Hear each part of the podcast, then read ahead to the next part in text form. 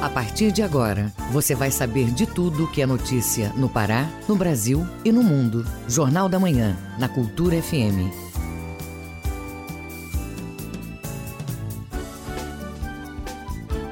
Você está na Cultura FM. Sete horas pontualmente na capital, sete horas, bom dia, ouvintes ligados na Cultura FM no Portal Cultura.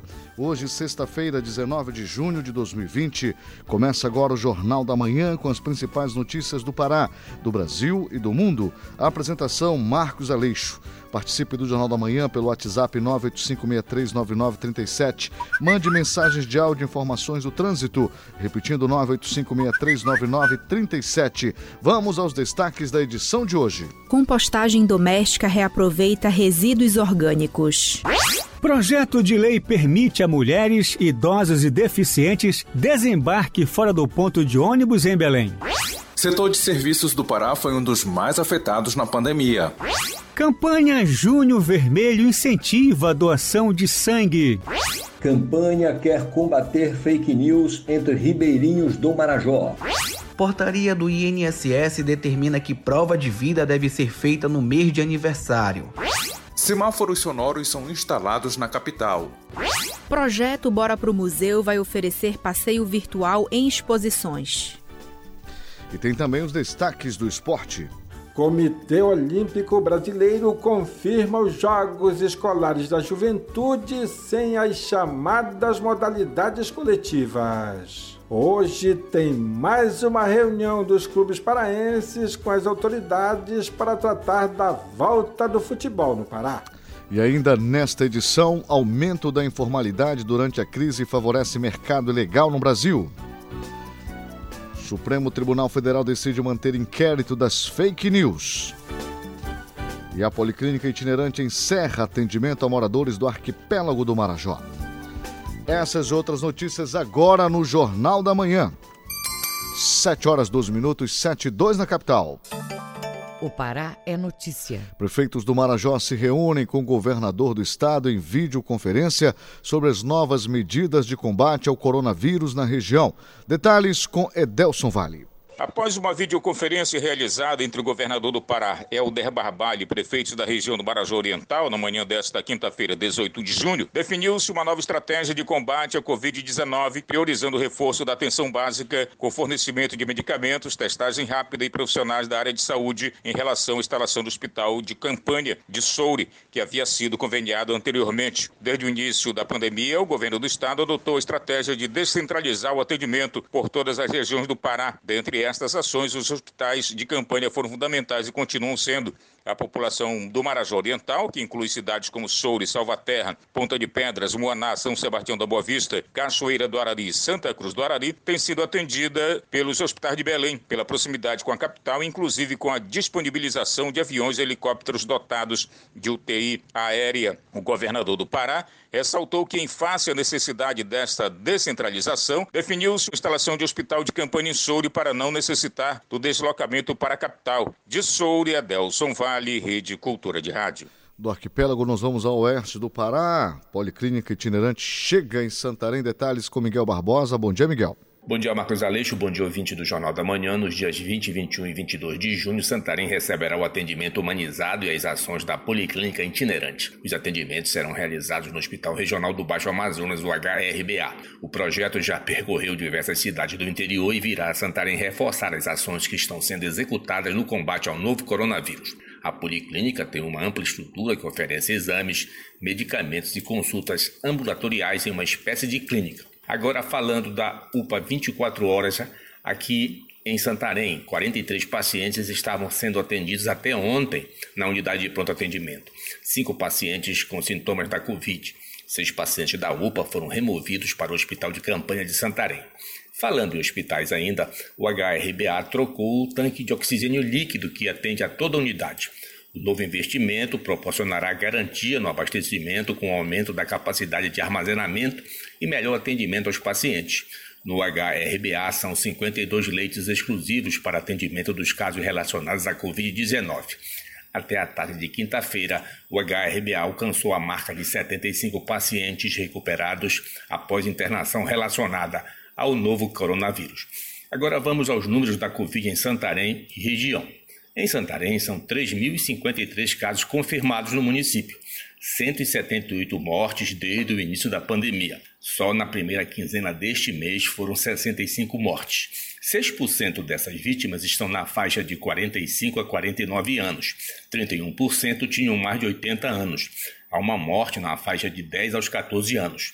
Outro dado: 54% dessas vítimas fatais não tiveram doenças graves relatadas em seus prontuários. Das maiores taxas de comorbidades são 17% de hipertensos e 14% de diabéticos. Na região oeste do Pará, o número de mortes subiu de 367 no penúltimo boletim para 382, de acordo com os dados divulgados pela CESPA. Depois de Santarém, o maior número de óbitos é registrado em Juruti, com 55, Itaituba, com 44 e Oriximiná, com 21. Um indígena da aldeia Mapuera, localizada em Oriximiná, está internado na área indígena do Hospital de Campanha de Santarém. Ele foi transportado de helicóptero na última quarta-feira está com o quadro clínico estável. De Santarém, Miguel Oliveira, Rede Cultura de Rádio. Continuamos com o giro pelo interior. Nós ouvimos aí o Miguel Oliveira com as notícias do oeste do Pará. E agora tem uma notícia aqui para você. Iniciativa com apoio da Fiocruz vai capacitar lideranças comunitárias do Marajó para ajudar no combate à Covid-19. A ideia é repassar informações que ajudem a combater as fake news relacionadas às doenças. Né? Em casos, são diversas que estão aí nas redes sociais. Informações e detalhes agora com Isidoro Calixto. Instruir as comunidades ribeirinhas do Marajó contra fake news para evitar comportamento de risco e exposição à Covid-19. Esse é um dos objetivos do Observatório do Marajó por meio da campanha Égua do Corona. Será oferecida uma bolsa de 350 reais para duas lideranças ribeirinhas de cada um dos 16 municípios que compõem o arquipélago. Os critérios para a escolha é um processo seletivo aberto até amanhã, dia 19 de junho, para fazer o trabalho educativo, como explica o coordenador do Observatório do Marajó, Lute Guedes. É uma ação emergencial do Observatório para construir uma campanha de comunicação com a colaboração de 32 lideranças ribeirinhas dos 16 municípios do Marajó, para falar sobre a pandemia, o impacto do coronavírus na dinâmica das comunidades ribeirinhas, quais são as boas práticas, quais são os cuidados, quais são as medidas e as ações que as comunidades podem fazer nesse momento. Para participar, o concorrente precisa ter mais de 18 anos, viver em comunidades ribeirinhas ou quilombolas marajoaras ou há mais de 10 anos em um dos municípios do arquipélago. Também é necessário ter acesso à internet e ao WhatsApp. As lideranças selecionadas vão realizar semanalmente atividades de informação e documentação da realidade das comunidades e territórios, sem precisar sair de casa. Tudo para a produção de cartilhas, peças para redes sociais e boletins do observatório. Para isso, a gente está procurando essas 32 lideranças. Então, se você é ou se você conhece uma liderança ribeirinha que seja do Marajó, você pode se inscrever na nossa chamada pública, que você encontra o link no nosso Instagram, OBS do Marajó. A iniciativa conta com o apoio emergencial do Instituto Clima e Sociedade e do Instituto Galo da Manhã. Além disso, a ação foi aprovada no edital Covid-19, chamada pública para apoio a ações emergenciais junto a populações vulneráveis, e conta também com apoio financeiro e técnico da Fiocruz. Isidoro Calixto, Rede Cultura de Rádio. E continuamos no Marajó. Policlínica itinerante encerra atendimento a moradores do arquipélago do Marajó. Detalhes sobre este balanço das atividades na região com Edelson Vale. A Policlínica Itinerante do Governo do Estado esteve percorrendo os municípios da Ilha do Marajó desde o dia 9 deste mês. A ação passou por Ponta de Pedras, Moaná, Afuá, Najás, São Sebastião da Boa Vista, Cachoeira do Arari, Salvaterra e Souri. Aqui em Souri, o atendimento à população ocorreu em um navio ancorado no trapiche da cidade. Os profissionais fizeram triagem, consultas e exames e também entregaram medicamentos à população com prescrição médica.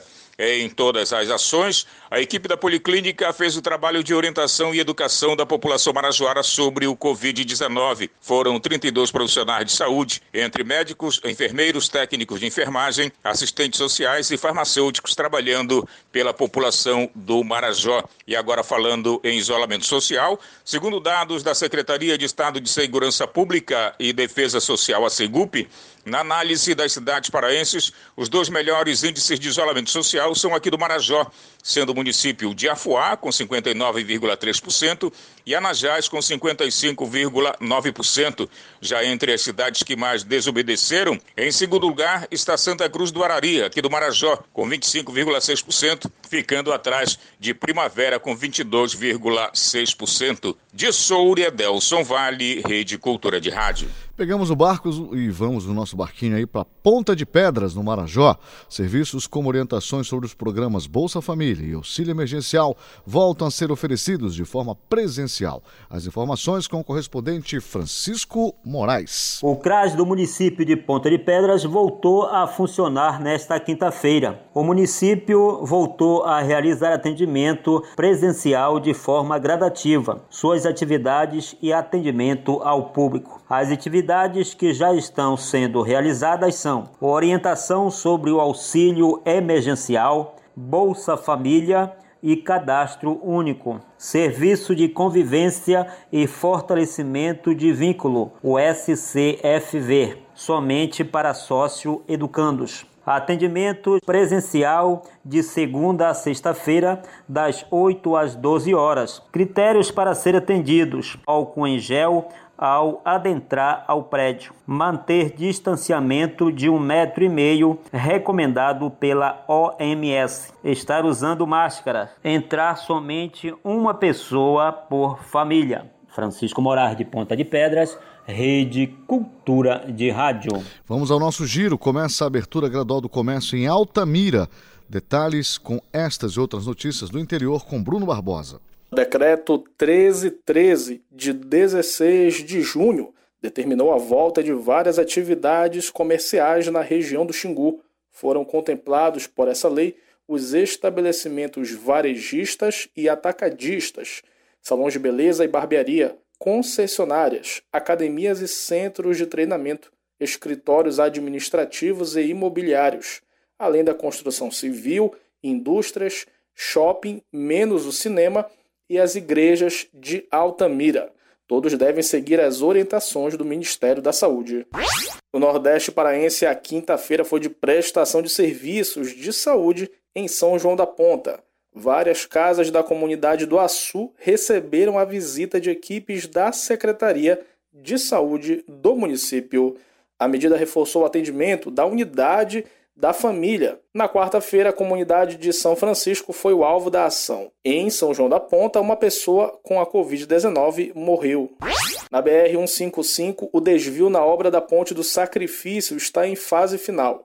A obra serve para a construção da nova ponte em concreto, na cidade de Rio Maria. No desvio, vai ser feita uma ponte de madeira provisória. O trabalho é da Secretaria de Agricultura e Infraestrutura Rural do município, que também deu início à segunda expansão da rede elétrica do assentamento Escalada. No programa Luz para Todos, o material da obra já está na cidade e uma empresa licitada vai finalizar o serviço. Algumas vias serão construídas para facilitar o trabalho e já vão ficar para deslocamento entre a comunidade e a sede de Rio Maria.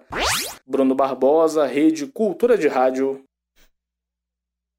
Muito bem, encerramos aí o nosso giro pelo interior, as primeiras notícias do Jornal da Manhã, dedicado aí ao Interlan Paraense. Aqui em Belém, mulheres, idosos e pessoas com deficiência poderão desembarcar durante o período noturno em locais fora do ponto oficial de parada de ônibus.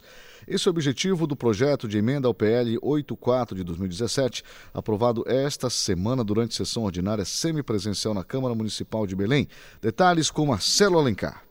A lei aprovada em 2001 foi reeditada com as seguintes alterações. Das 10 da noite às 6 da manhã, idosos, mulheres e pessoas com deficiência ou mobilidade reduzida, quando estiverem utilizando o transporte coletivo de Belém, poderão escolher o local de desembarque, como explica o diretor de operações da Cetransbel, Natanael Romero. Por exemplo, mulheres que são 51%, da população de Belém, da região metropolitana, também os idosos, 12%, e deficientes físicos, 6%, ou seja, mais de 70%, 75% dos passageiros. A gente vê com bons olhos essa medida, é, mesmo porque neste horário o ônibus vai estar muito provavelmente na origem, onde é mais perigoso do que no centro, e no final do período ele provavelmente também vai estar muito próximo do seu destino é, no bairro. O projeto de lei aprovado esta semana segue agora para a sanção do prefeito de Belém. killing O local escolhido pelo passageiro precisa estar dentro das normas do Código de Trânsito Brasileiro. A ação vai proporcionar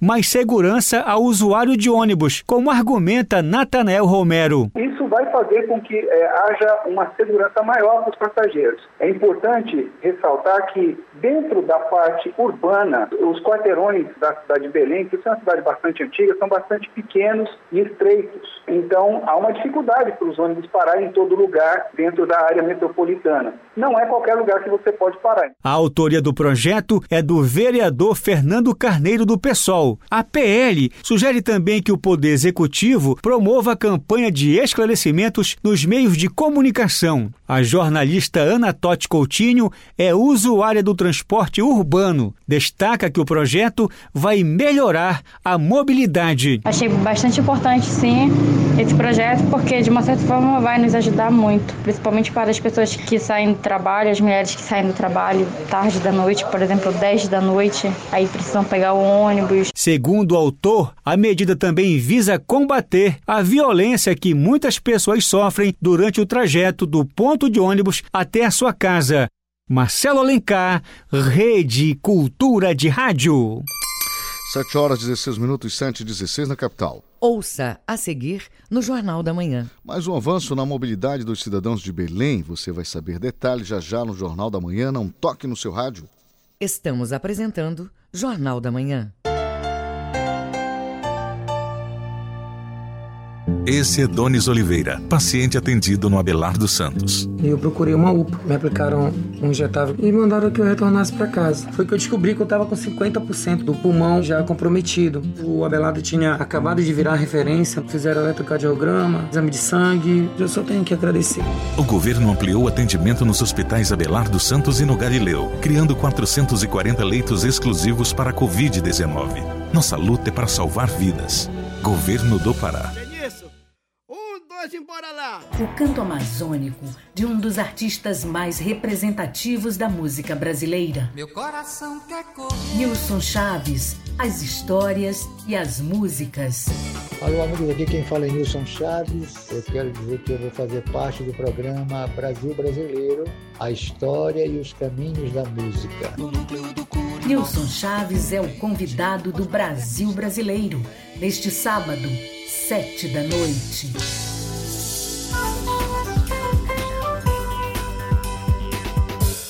Voltamos a apresentar Jornal da Manhã. Previsão do tempo. Segundo o Instituto Nacional de Pesquisas Espaciais, o INPE, na mesorregião metropolitana, o Sol aparece entre nuvens e pode chover forte com trovoadas em pontos isolados da região a qualquer hora do dia. Mínima de 23 e máxima de 33 graus na capital, Belém. No Marajó e Ilhas, sexta-feira de nebulosidade variando e pancadas de chuvas localizadas e fortes com trovoadas a qualquer hora do dia. Mínima de 23 e máxima de 33 graus em Bagre. No nordeste do Pará, dia com predomínio do sol e poucas nuvens durante todo o dia. Poucas possibilidades de chuva, mínima de 24 e máxima de 32 graus em Acará. 7 horas 18 minutos, 7 e 18 na capital. O trânsito na cidade. Vamos às informações do tráfego na região metropolitana com João Seabra. Bom dia, João. Olá, bom dia, Marcos Aleixo, bom dia, ouvintes do Jornal da Manhã. E hoje começamos no município de Ananindeua, que, de acordo com informações do aplicativo de mobilidade urbana colaborativo, mostra uma lentidão com uma velocidade média de apenas 5 km por hora na estrada do Benjamin, entre a Avenida Independência e a Rua Amazonas Pantoja, começando com esse fluxo mais lento na frente do residencial Parque Independência. Aqui na capital, destaque para a rodovia Augusto Montenegro, com 8 km por hora de velocidade no sentido São Brás e começando mais ou menos em frente à Seduc e permanecendo até o residencial Homobô no Paz de Andrade. E esse perímetro tem vários alertas de buraco na via. Nas redes sociais, os usuários alertam também para a presença de buracos na via na travessa Timbó, perto da Rômulo Maiorana, no bairro do Marco. E alertamos que a CEMOB também, a Superintendência de Mobilidade Urbana de Belém, informa que os ônibus que transitam pela rua Gaspar Viana, entre a Quintino Bocaiúva e a Doca, terão o itinerário desviado temporariamente devido ao risco de desabamento de um galpão no local. E com isso, as linhas farão o seguinte trajeto: é, Avenida Cis de Vasconcelos, Rua Gaspar Viana, Travessa Benjamin Constant, Rua Municipalidade, Doca na pista central e depois continuando para o seu destino. E também falamos de alerta de obras de pavimentação asfáltica que estão sendo realizadas pela CESAM e pela CEMOB, como, por exemplo, a sinalização na via, isso na travessa Castelo Branco, entre Magalhães Barata e travessa Silva Castro, no Guamá e São Brás. E essa etapa deve ser concluída é, neste sábado agora, e tem como objetivo o escoamento do trânsito e também a drenagem das águas e também será instalado um semáforo na Castelo com Caripunas, que é um trecho que tem aumentado de fluxo nesses últimos tempos. É com você aí no estúdio, Marcos Aleixo, João Paulo Seabra para a Rede Cultura de Rádio. Muito bem, então está aí as informações do trânsito, obrigado, João. Mas ainda no trânsito nós temos informações sobre viagens para uh, uh, o interior aqui no Pará. E a gente traz essas informações com Marcelo Alencar. Bom dia, Marcela, com você. Bom dia, Marcos Aleixo e ouvintes do Jornal da Manhã.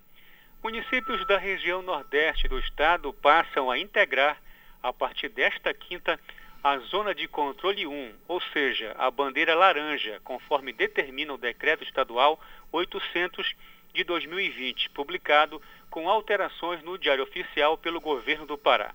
O decreto, o decreto também restabelece os serviços de transportes coletivos interestaduais e intermunicipais em todo o Estado, sejam eles terrestres, marítimos e fluviais, que seguiam suspenso até o momento.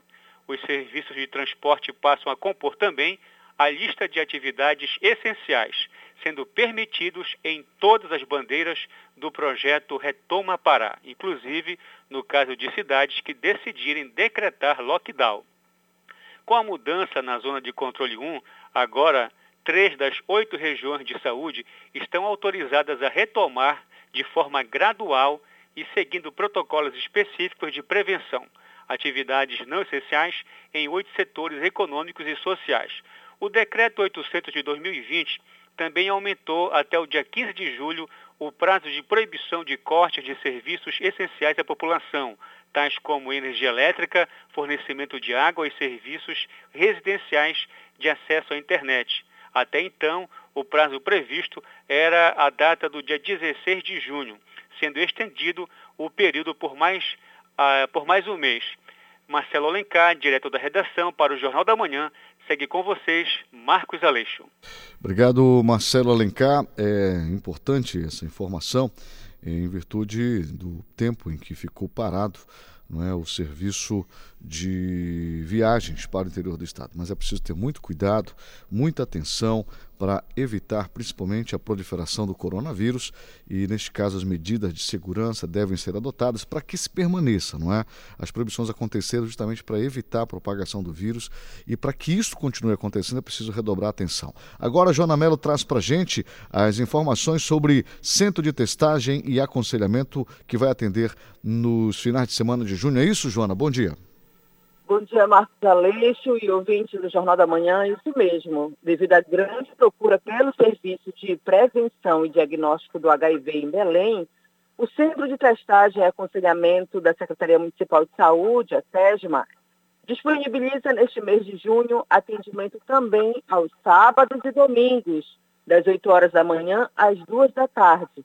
Para facilitar o acesso do usuário ao serviço, o centro oferece profilaxia pré e pós-exposição ao HIV, consultas agendadas, distribuição de autotestes e realização de testes rápidos para HIV, sífilis hepatite B e C. O CTA também realiza a distribuição de preservativos feminino e masculino, além de lubrificantes, com o objetivo de incentivar a população a manter relações sexuais seguras, prevenindo o aumento de novos casos de HIV AIDS na capital. Com informações da Agência Belém, Joana Melo, para a Rede Cultura de Rádio. Obrigado, Joana Melo. 7 horas 24 minutos, 7 e 24 na capital. Jornal da Manhã. Informação na sua sintonia. Mais um avanço na mobilidade dos cidadãos de Belém são os semáforos sonoros que começam a ser instalados. Os dispositivos irão garantir a travessia segura das pessoas com deficiência visual. Detalhes com João Seabra.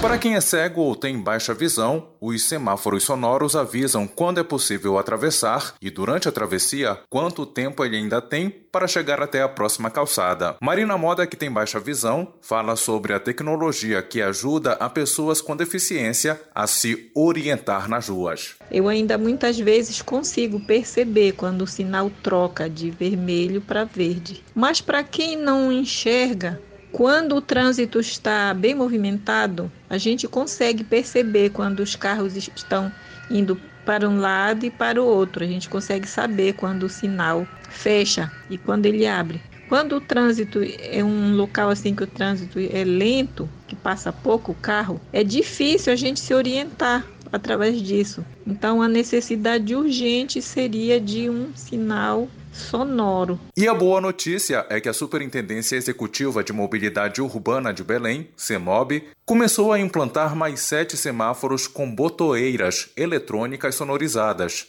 que auxiliam os portadores de deficiência visual durante a travessia das vias. O primeiro semáforo desta nova etapa está sendo instalado no cruzamento da Avenida Visconde de Souza Franco com a travessa Ode Almeida. O local é considerado de grande movimentação, com muitas pessoas circulando pelo shopping e por outros pontos importantes. O diretor de trânsito da CEMOB, Marco Chagas, comenta o funcionamento dos dispositivos. No poste do semáforo há um botão que pode ser acionado pela pessoa com deficiência. É uma vez acionado, o semáforo fica vermelho aos veículos e ele aciona um mecanismo sonoro que identifica que a travessia está segura ao pedestre. Na verdade, a prefeitura municipal de Belém, através da CEMOB, fez uma, uma aquisição de novos semáforos. Já tinha previsão de vir com mais desses equipamentos, e isso acabou por atender a uma demanda de modernização da malha semafórica e as das pessoas com deficiência visual. Todos os pontos onde o equipamento está sendo instalado foram definidos por representantes da Associação de e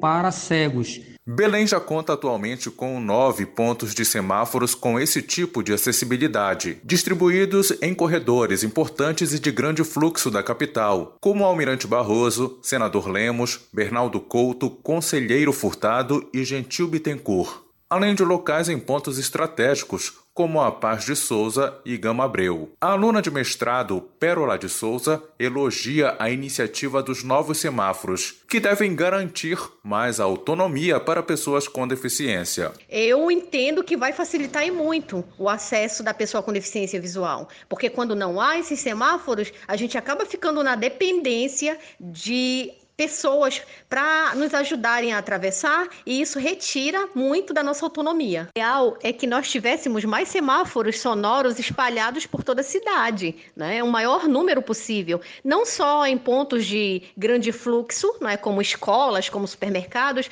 mas em pontos onde pessoas e, e veículos transitam bem pouco. Além da Visconde de Souza Franco, mais seis outras vias receberão nas próximas semanas os semáforos com botoeiras sonoras. Travessa Aristides Lobo, também com a DOCA, Avenida Desembargador Paulo Frota, nas proximidades do shopping Bosque Grão-Pará, Gentil Bittencourt com a rua Rui Barbosa, José Malcher com Generalíssimo, além de locais em pontos estratégicos como a Paz de Souza e Gama Abreu, Boulevard Castilho França com Frutuoso Guimarães e 14 de março com Bernardo Couto, João Paulo Seabra, Rede Cultura de Rádio. 7 horas 28 minutos, 7 e 28 na capital. Doar sangue não é apenas um ato de solidariedade, é principalmente um ato que salva vidas. Infelizmente, no Brasil, a cultura da doação de sangue é muito pequena. De acordo com dados da ONU, apenas pouco mais de 1,5% dos brasileiros doam sangue, quando o ideal seria de 3 a 5%. Por causa disso, a Fundação Hemopa aderiu à campanha nacional Junho Vermelho, que tem como proposta conscientizar a população sobre a importância da doação de sangue, como nos conta o repórter Marcelo Alencar. Para ajudar a mudar o cenário da baixa doação de sangue, a Fundação Hemopa iluminou de vermelho a fachada da sede principal em Belém e incentiva outros órgãos a fazer o mesmo. A ação marca o mês de conscientização pela doação de sangue, o Junho Vermelho. No Pará, a data está no calendário oficial da instituição. O objetivo é sensibilizar pessoas para a doação de sangue, como explica a gerente de captação do órgão, Jussiara Farias. Tocar o coração das pessoas é para que elas acendam realmente uma luzinha, né? acendam a fogueira de fato do seu coração doação, é, realizando uma doação de sangue. Então, esse apelo vai para toda a sociedade, né? a gente faz um apelo também para aquelas empresas, né? instituições, iluminar a sua fachada né? com a cor vermelha como símbolo e sinônimo do sangue, né? representando esse sangue aí da doação. A Organização Mundial de Saúde, OMS, instituiu o dia 14 de junho como Dia Mundial do Doador. E desde 2005, o mês foi escolhido para marcar a importância deste ato e é dedicado às campanhas de conscientização. Jussiara Farias aponta a importância da doação de sangue para salvar vidas e incentiva o ato entre os servidores públicos. Dessa necessidade tão importante, é, que é uma utilidade pública de fato, né, a doação de sangue para que pessoas que dependam dele tenham a sua saúde realmente melhorada. Então, o vermelho é um sentido realmente de chamar atenção para a vida, né? Chamar atenção para a necessidade do sangue podem doar sangue pessoas entre 16 e 69 anos e que estejam pesando mais de 50 quilos. Além disso, é preciso apresentar documento oficial com foto e menores de 18 anos só podem doar com consentimento formal dos responsáveis. Outras informações no site do Emopa, emopa.pa.gov.br. Marcelo Alencar, Rede Cultura de Rádio. 7 horas 31 minutos, 7h31 na capital. Ouça a seguir no Jornal da Manhã. Logo depois do esporte, você vai acompanhar que compostagem é uma alternativa fácil e barata que pode ser feita em qualquer ambiente. Essas e outras notícias já já no Jornal da Manhã. Não toque no seu rádio. Estamos apresentando Jornal da Manhã. ZYD 233, 93,7 MHz. Rádio Cultura FM uma emissora da Rede Cultura de Comunicação. Fundação Paraense de Rádio Difusão, Rua dos Pariquis, 3318. Base operacional, Avenida Almirante Barroso, 735, Belém, Pará, Amazônia, Brasil. Voltamos a apresentar Jornal da Manhã. Tábuas de Marés.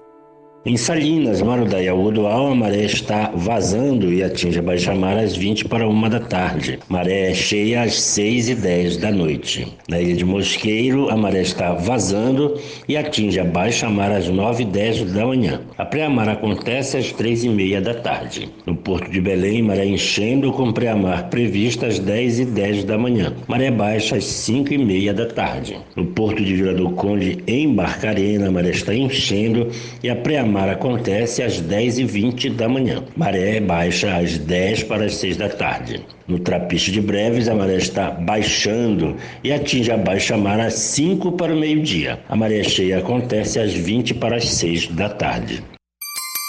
7 horas 33 minutos, 7h33 na capital.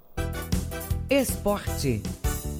Informações do esporte com Manuel Alves. Agora é oficial. A Confederação Brasileira de Futsal está comunicando a todas as federações estaduais que, após uma reunião por videoconferência com a diretoria do Comitê Olímpico Brasileiro, ficou decidido que o futsal realmente não fará parte dos Jogos Escolares da Juventude desta temporada. E não é só o futsal. As outras três chamadas modalidades coletivas, como basquete, vôlei e handebol, também ficaram de fora este ano. o Comitê Olímpico Brasileiro, que também não fará este ano as três fases regionais dos Jogos da Juventude. Até agora, o COB também não anunciou nem a data da fase nacional e nem o local dos Jogos. Agora, Alexandre Santos destaca o que há de mais importante no futebol profissional. Após várias reuniões da comissão para a volta do futebol, finalmente o protocolo foi concluído. O coordenador Paulo Romano foi ouvido pela reportagem. Reunimos com o governo do estado e com a prefeitura municipal de Belém e fizemos a entrega do protocolo de segurança para a retomada do futebol no estado do Pará. Percebemos que ambos os órgãos ficaram muito satisfeitos com o que foi apresentado e agora aguardamos para que os mesmos possam liberar para que nós possamos dar continuidade no processo de retomada do futebol. No Baenão, o presidente do clube Fábio Bentes vai esperar a palavra final dos governos municipal e estadual sobre retorno às atividades. Essa semana foi concluído o protocolo da Federação Parecida de Futebol relativo à retomada aos treinos e aos jogos. É, o Clube do Remo já vinha com seu protocolo concluído ali desde o final de maio, início de abril né, e ele está totalmente de acordo com o protocolo que foi aprovado é, pela Federação Paraense. Acho que a gente está cada vez mais perto desse retorno, mas esse retorno precisa ser feito com responsabilidade. Portanto, o Clube do Remo segue aguardando para marcar a volta aos treinos a orientação dos órgãos de saúde. É, nós só vamos marcar a data de reinício dos treinos quando os órgãos de saúde autorizarem. Lógico que para isso a gente precisa ser avisado com alguns dias de antecedência, até para que a gente possa mobilizar o retorno dos jogadores. Muitos estão nas suas cidades. A gente vem mandando, mantendo e acompanhando as atividades físicas que estão desempenhando, estão sendo monitorados pelo preparador físico do clube. Claro que não é a mesma coisa que estivesse treinando dentro de campo, mas logo, logo a gente vai voltar à rotina, está cada vez mais perto desse retorno aos treinos e, se Deus quiser, aos jogos. Na Cruzu, os atletas ficarão no aguardo da nova ordem da diretoria sobre o reinício das atividades. O presidente do clube, Ricardo Gluckpol, participou ontem de mais uma reunião mas tudo mesmo vai ser definido hoje. Eu coloquei para o prefeito o nosso sentimento com relação a essa questão da realização dos treinos, colocamos essa questão de que os nossos adversários da Série C já estão treinando, defendemos que eh, a gente tem o suporte científico para realizar essas atividades ao ar livre. E o prefeito foi mais uma vez muito sensível à nossa causa e marcou agora sim uma reunião específica de futebol. E para essa reunião estão sendo convocados clubes de Belém, perfeito de futebol profissional. Eu continuo convicto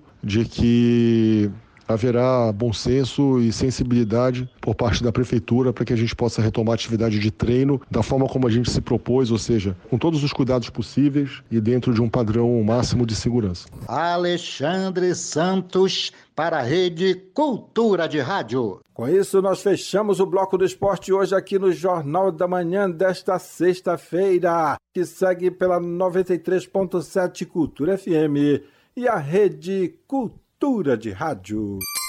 7 horas 37 minutos, 7h37 na capital. Fique sabendo primeiro, Jornal da Manhã, aqui na Cultura FM. Compostagem é uma alternativa fácil e barata que pode ser feita em qualquer ambiente e ajuda a reduzir os impactos ambientais. O processo transforma o lixo orgânico em adubo. A repórter Tamires Nicolau tem outros detalhes dessa iniciativa sustentável. Confira agora. O processo da compostagem transforma a matéria orgânica e descartada no lixo em adubo natural. O material pode ser usado na agricultura, em jardins e plantas, além de substituir o uso de produtos químicos. É necessário ter os resíduos corretos, como galhos, folhas, raízes ou cascas de frutas. A professora do curso de Engenharia Sanitária e Ambiental da Faculdade Uninassal, Miroslav Slava Lukzinski explica o processo de compostagem. Não é toda a matéria orgânica, não é todo lixo orgânico que a gente pode utilizar para a compostagem. Existem os mais apropriados. A segunda etapa é a gente ter o material apropriado, que é o que a gente chama de composteira. Basicamente três baldes, né, para que a gente possa colocar o material e aí ele ir passando de um para o outro até o produto final. Isso é uma compostagem doméstica, ou seja, esses baldes eles podem ser de vários tamanhos. Tem pessoas que fazem garrafa PET, tem pessoas que fazem pote de sorvete. Alunos do curso de Engenharia Sanitária e Ambiental da Faculdade Uninassal desenvolvem trabalhos práticos e produzem composteiras domésticas. A estudante Paula Martins participa da atividade e comenta os benefícios da compostagem. A compostagem aparece como uma ótima solução para reduzir o volume de resíduos domésticos que são encaminhados para os aterros, que gera aquele mau cheiro, além de liberar o gás metano, 23 vezes mais destrutivo que o gás carbônico, e o chorume, o líquido que contamina o solo e as águas. Então, por isso, a compostagem é uma saída para lá de sustentável. De acordo com a Associação Brasileira das Empresas de Limpeza Pública e Resíduos Especiais, cerca de 37 milhões de toneladas de resíduos orgânicos são produzidos todos os anos. Ainda segundo a pesquisa, 0,45% dos substratos produzidos são reaproveitados no Pará. Tamires Nicolau, Rede Cultura de Rádio. 7 horas 40 minutos, 7h40 na capital. O Mundo é Notícia. Detalhes do mundo agora com Felipe Feitosa. A Organização Mundial da Saúde espera que centenas de milhões de doses de uma vacina contra a Covid-19 possam ser produzidas neste ano até o final de 2021. Foi o que afirmou a cientista-chefe Swaminathan nesta quinta-feira. A OMS está elaborando planos para ajudar a decidir quem deve receber as primeiras doses, uma vez que uma vacina seja aprovada. Foi o que afirmou a cientista. A prioridade será dada a profissionais da linha de frente, como médicos, pessoas vulneráveis por causa da idade ou outra doença e quem trabalha ou mora em locais de alta transmissão, como prisões e casas de repouso. A expectativa é de que 20 milhões de doses da vacina sejam feitas este ano e de 2 a 3 bilhões de doses em 2021, caso fique pronta. Informações da Reuters. O Chile registrou nesta quinta-feira 4.475 novos casos da Covid-19. Somam-se agora 225.103 infectados até o momento e se aproxima da Itália, um dos países mais atingidos pelo coronavírus que conta atualmente com 238 mil casos confirmados. O país da América do Sul, que está em estado de emergência há mais de três meses, já ocupa a nona colocação no mundo em casos positivos, de acordo com dados da Universidade John Hopkins dos Estados Unidos. O Ministério da Saúde chileno comunicou 226 novas mortes por Covid-19 nas últimas 24 horas, chegando ao total de 3.841 vítimas até o momento. As autoridades anunciaram nesta quinta-feira que começará a monitorar os movimentos das pessoas por meio de GPS nos telefones celulares. Informações da agência F. Felipe Feitosa, Rede Cultura de Rádio. Quem for aposentado do governo federal vai passar por mudanças no procedimento de prova de vida. São mais de 3 milhões e 400 mil beneficiários que devem ficar atentos. Confira o que foi alterado com Roberto Apolo. A partir de agora, os aposentados da União devem fazer sua comprovação de vida junto ao INSS no mês de aniversário e de maneira anual. A medida atualizada do Ministério da Economia foi publicada em Diário Oficial no dia 17 de junho e vai entrar em vigor no dia 3 de agosto, como fala o chefe da divisão de benefícios do INSS Belém, Raimundo Carvalho. Eles passaram a ter o regramento anual que os que os aposentados e pensionistas do regime geral de previdência social já possuem. Eles estavam um pouco deixados de lado, mas com essa portaria o governo está retomando essa comprovação de vida dos servidores da União. O documento exige um comparecimento pessoal do beneficiário ou do seu representante legal ou voluntário. A mudança também abre a possibilidade de realizar este processo por meio de sistema biométrico ou por um aplicativo no celular. Raimundo Carvalho ainda comenta algumas mudanças provocadas pela pandemia do coronavírus. Nesse momento pandêmico, a portaria ela altera exatamente a necessidade do segurado ter que fazer a comprovação de vida. Ele não precisa fazer. O pagamento dele continua ativo e ele continua recebendo normalmente. A diferença que há é na situação de procuradores, porque se o procurador tiver com a validade da procuração, é por um ano. Então, se expirar esse prazo, o procurador o segurado pode se dirigir a uma agência, apresentar a procuração pública com plenos poderes para recebimento e o banco efetua, por força da portaria, o pagamento do segurado. Ainda de acordo com a portaria publicada no Diário Oficial, em caso de suspensão do pagamento do provento, pensão ou reparação econômica ocasionada pela falta de comprovação, o benefício fica dependente da realização deste processo e terá efeito retroativo a partir da primeira folha de pagamento disponível. Roberto Apolo, Rede Cultura de Rádio. 7 horas 44 minutos, 7h44 na capital. Ouça a seguir no Jornal da Manhã. Setor de serviços do Pará foi um dos mais afetados na pandemia. Essas e outras notícias você vai acompanhar no Jornal da Manhã. Não toque no seu rádio. Estamos apresentando Jornal da Manhã. Doe esperança para tratar a Covid-19. O Hemopa realiza estudos e está coletando o plasma de pessoas recuperadas da doença para tratar pacientes ainda infectados. O doador deve ser do sexo masculino, ter de 18 a 60 anos e mais de 55 quilos, e deve estar sem sintomas há mais de 30 dias. Ligue 984049612 e doe vida. Emopa. Iniciada em 2014, a construção do Hospital Regional de Castanhal arrastou-se por muito tempo e nunca foi concluída. Agora isso mudou. O governo do Pará entregou a primeira etapa do Hospital Regional de Castanhal para atender pacientes com a Covid-19. Nessa primeira etapa, são 100 leitos clínicos e 20 UTIs. Ainda no final de junho, serão 120 leitos clínicos e 40 UTIs. Hospital Regional de Castanhal. É o governo do Pará cumprindo mais um compromisso com a saúde. Governo do Pará. Por todo o Pará. Leve esperança para uma família. Doe alimentos, materiais de limpeza e higiene pessoal. Você pode fazer a sua doação no Lar Fabiano de Cristo, no Preventório Santa Terezinha, no Polo Esportivo da Terra Firme e no Depósito em Conta.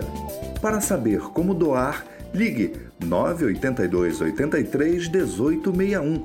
Realização Mobiliza Belém. Apoio Cultura, Rede de Comunicação. Os discos raros e as gravações exclusivas. Raridades da MPB. Domingo, nove da noite.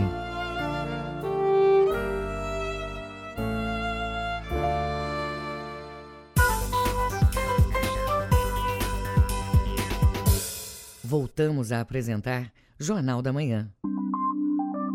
Previsão do tempo. Segundo o Instituto Nacional de Pesquisas Espaciais, o INPE, no sudeste do Pará, céu claro com poucas nuvens durante todo o dia e a noite. Poucas possibilidades de chuva, mínima de 19, máxima de 34 graus em Redenção. No sudoeste do estado, dia com predomínio de sol e poucas possibilidades de chuva durante todo o período, mínima de 22 e máxima de 35 graus em Vitória do Xingu. No Baixo Amazonas e Calha Norte, nuvens variando de intensidade ao longo do dia. Pode chover forte com trovoadas em pontos localizados da região. Mínima de 24, máxima de 32 graus em Óbidos. 7 horas 47 minutos, 7h47 na capital. Os números da economia. Setor de serviços do Pará foi um dos mais afetados na pandemia entre os estados da região norte, com mais de 3 mil postos de trabalho formais fechados em abril. Detalhes com João Seabra. O dado faz parte do estudo divulgado pelo Departamento Intersindical de Estatísticas e Estudos Socioeconômicos, DIES Pará, e Secretaria de Estado de Assistência Social, Trabalho, Emprego e Renda, SEASTER, com base em informações do novo Cadastro Geral de Empregados e Desempregados, CAGED. É a segunda vez este ano que o segmento apresenta saldo negativo no comparativo entre admitidos e desligados. Em abril foram feitas no mês, em todo o estado, 4.900 931 admissões contra 8.054 desligamentos. O técnico do DIEESE, Everson Costa, informa as atividades do setor que mais foram prejudicadas. Notadamente lá você tem serviço de educação, serviço financeiro, toda a parte de turismo também está colocada nesse setor, além de bares, restaurantes, similares, hotéis, atividades culturais, ou seja, o setor é muito amplo. Então, com as restrições sanitárias impostas pela Covid, em função também dos isolamento social, queda da renda, desemprego e todos esses fatores reunidos fizeram com que o setor perdesse muitos postos de trabalho. Ele se junta, inclusive, ao setor do comércio, que também perdeu muitos empregos, mas o serviço ainda é relevante, inclusive, nesse processo de abertura gradual da economia. Ele é um dos últimos setores que está tentando retomar devagar. A maioria dos estados da região norte também apresentou saldo negativo de empregos formais em abril. Atrás do Pará estão Amazonas, Rondônia, Tocantins, Roraima e Amapá. Everson Costa, técnico do DIEESE, informa que a retomada do setor depende de adaptações ao momento de pandemia. Então é um setor que se desenha, juntamente com os outros, num remodelamento da forma que se utiliza, não só a prestação do serviço, mas também a forma como o consumidor vai se habituar. A ideia é que isso possa se tornar rotina, essa, essa adaptação venha a ser positiva para que a gente não tenha mais perdas expressivas nesse setor, em especial não só de faturamento, mas na outra ponta aqui o que é mais desastroso, que é a perda de pós-trabalho. Em toda a região norte, o estudo afirma que em abril foram 19 mil pessoas desligadas no setor de serviços. João Paulo Seabra, Rede Cultura de Rádio. Muito bem, vamos agora aos indicadores econômicos com Felipe Feitosa. O Ibovespa, principal índice da Bolsa Brasileira, fechou em alta de 0,6% aos 96.125 pontos. É o terceiro pregão seguido de alta. Os mercados refletem a decisão do Banco Central de cortar a taxa básica de juros, a Selic, de 3 para 1,25% ao ano, e ainda por sinalizar que podem haver mais cortes futuros. Agora tudo depende das novas informações sobre os efeitos da pandemia da Covid-19 além de uma diminuição das incertezas com a trajetória das contas públicas no Brasil. O dólar comercial fechou em alta de 2,1% na sétima alta seguida e está sendo comercializado a R$ 5,37 na venda. O euro também fechou em alta, valorização de 2,47%, cotado a R$ 6,02 na venda. O grama do ouro hoje vale R$ 296,02 centavos e o rendimento da caderneta de poupança com aniversário nesta sexta-feira é de 0,5%. Cláudio Lobato, Rede Cultura de Rádio. Muito bem, os indicadores econômicos foi pelo Cláudio Lobato, não pelo Felipe, tá bom? Olha, Abraham Ventraubin anuncia a saída do Ministério da Educação. Detalhes com Diego Cigales, da Rádio Web. O ministro da Educação, Abraham Ventraub, deixará de ocupar este cargo. O anúncio desta alteração no comando da pasta foi feito pelo próprio Ventralbe em vídeo divulgado durante a tarde de quinta-feira no canal dele no site YouTube. Ventralbe fez o anúncio ao lado do presidente da República, Jair Bolsonaro, sem partido. Nesse momento, eu não quero discutir os motivos da minha saída, não cabe. O importante é dizer que eu recebi o convite para ser diretor de um banco. Eu já fui diretor de um banco no passado, volto ao mesmo cargo, porém no Banco Mundial o presidente já referendou. Com isso, eu, a minha esposa, os nossos filhos e até a nossa cachorrinha Capitu, a gente vai poder ter a segurança que hoje me está deixando muito preocupado. Estou fechando um ciclo, presidente, e começando outro. E é claro que eu sigo apoiando o senhor, presidente Bolsonaro. Como eu fiz nos últimos três anos, a gente se conheceu. Nesse período, eu vi um patriota que defende os mesmos valores que eu sempre acreditei. Bolsonaro também comentou a alteração no comando do ministério. É um momento difícil, todos os meus compromissos de campanha continuam em pé e busco implementá-la da melhor maneira possível. A confiança você não compra, você adquire. Todos estamos ouvindo agora, são maiores de idade e sabem o que o Brasil está passando. E o momento é de confiança. Jamais deixaremos de lutar por liberdade. Eu faço o que o povo quiser.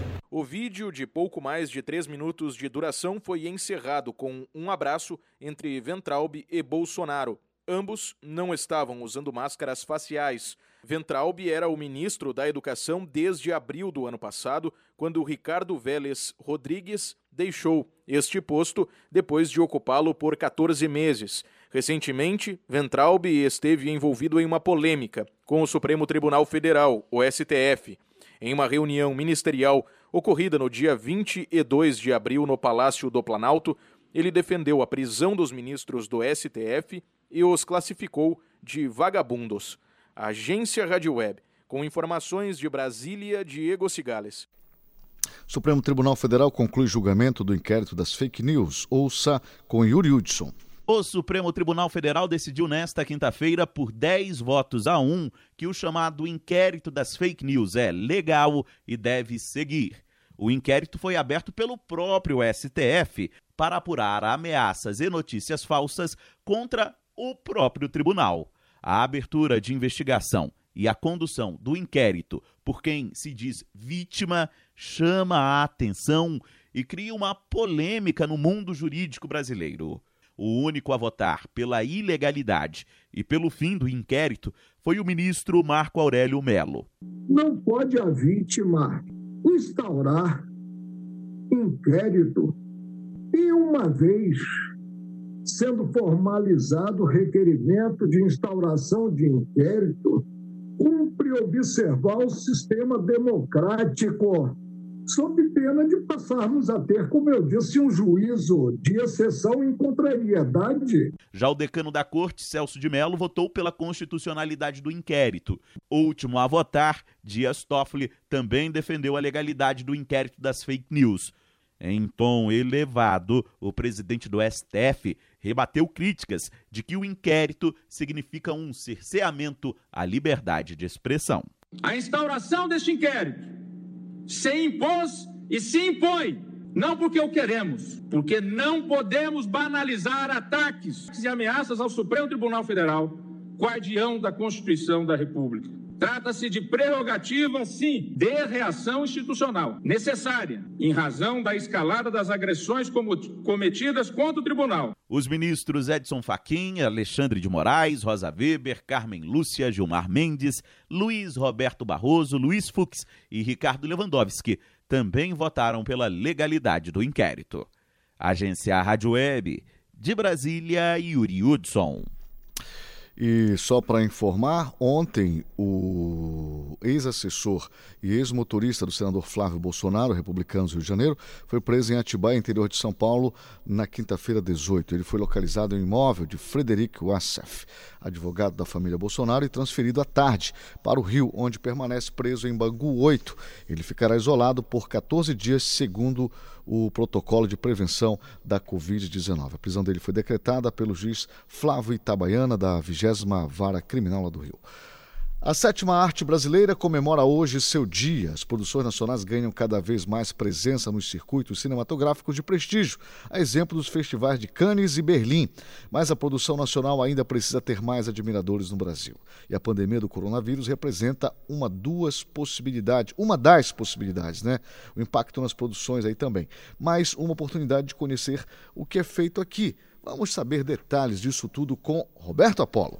O Dia do Cinema Brasileiro é comemorado no dia 19 de junho. Além de homenagear a sétima arte produzida no país, a data relembra o dia em que Afonso Segreto registrou as primeiras imagens em movimento no Brasil no ano de 1898. De lá para cá, o cinema se reinventou e, diante a sua trajetória, enfrentou diversos desafios. E um deles é vivido durante a pandemia. O crítico de cinema Marco Antônio Moreira ressalta a importância da arte nos dias atuais. Eu entendo que nesse momento a arte é, é fundamental, sempre é, mas nesse momento acho que mesmo para aqueles que não acham isso, estão percebendo a importância da arte no sentido de ajudar a ter um certo equilíbrio, né? Principalmente da pandemia, entendo eu que o cinema, música, enfim, todas as expressões são muito bem-vindas. E o cinema, sem dúvida, é uma das artes mais admiradas, né? Foi a arte mais influente do século passado, continua sendo uma arte influente nesse século, e eu entendo que tem sido muito interessante é, as pessoas se dedicarem um pouquinho mais ao cinema, talvez para alienação, talvez para entretenimento, mas também talvez para reflexão. Essas possibilidades todas existem no cinema e eu fico muito feliz que de alguma forma o cinema possa estar colaborando ah, com as pessoas nesse momento tão difícil, de tanto luto. No contexto atual, novos desafios são lançados para a produção audiovisual e a criatividade se torna a maior aliada dos profissionais. As produções foram suspensas para evitar aglomerações. A professora de filmmaker da Universidade da Amazônia, Ana Paula Andrade, comenta o cenário cinema não combina com isolamento social porque é uma produção coletiva. Mas para que as mentes criativas estejam aí ativas, a gente tem algumas ações, né? Por exemplo, Teve um edital agora em São Paulo recente, que era curta em casa, que era estimulando os profissionais a produzirem curtas nas suas residências com os equipamentos que se tem, como celulares, enfim, câmeras de computador. É inegável que a produção nacional é uma excelente opção de companhia nesta quarentena. Roberto Apolo, Rede Cultura de Rádio. Isto. 7 horas e 58 minutos, 7h58 na capital. Termina aqui o Jornal da Manhã dessa sexta, 19 de junho de 2020. A apresentação Marcos Aleixo. Se você perdeu essa ou outras edições do Jornal da Manhã, acesse a conta do Jornalismo Cultura no castbox.fm. Outras notícias você confere a qualquer momento na nossa programação. Fique agora com Conexão Cultura na apresentação do jornalista Dil Bahia. Uma excelente sexta-feira, um excelente final de semana para você e sua família. Tem Jornal da Manhã amanhã às 7 horas. O Jornal da Manhã é uma realização da Central Cultura de Jornalismo.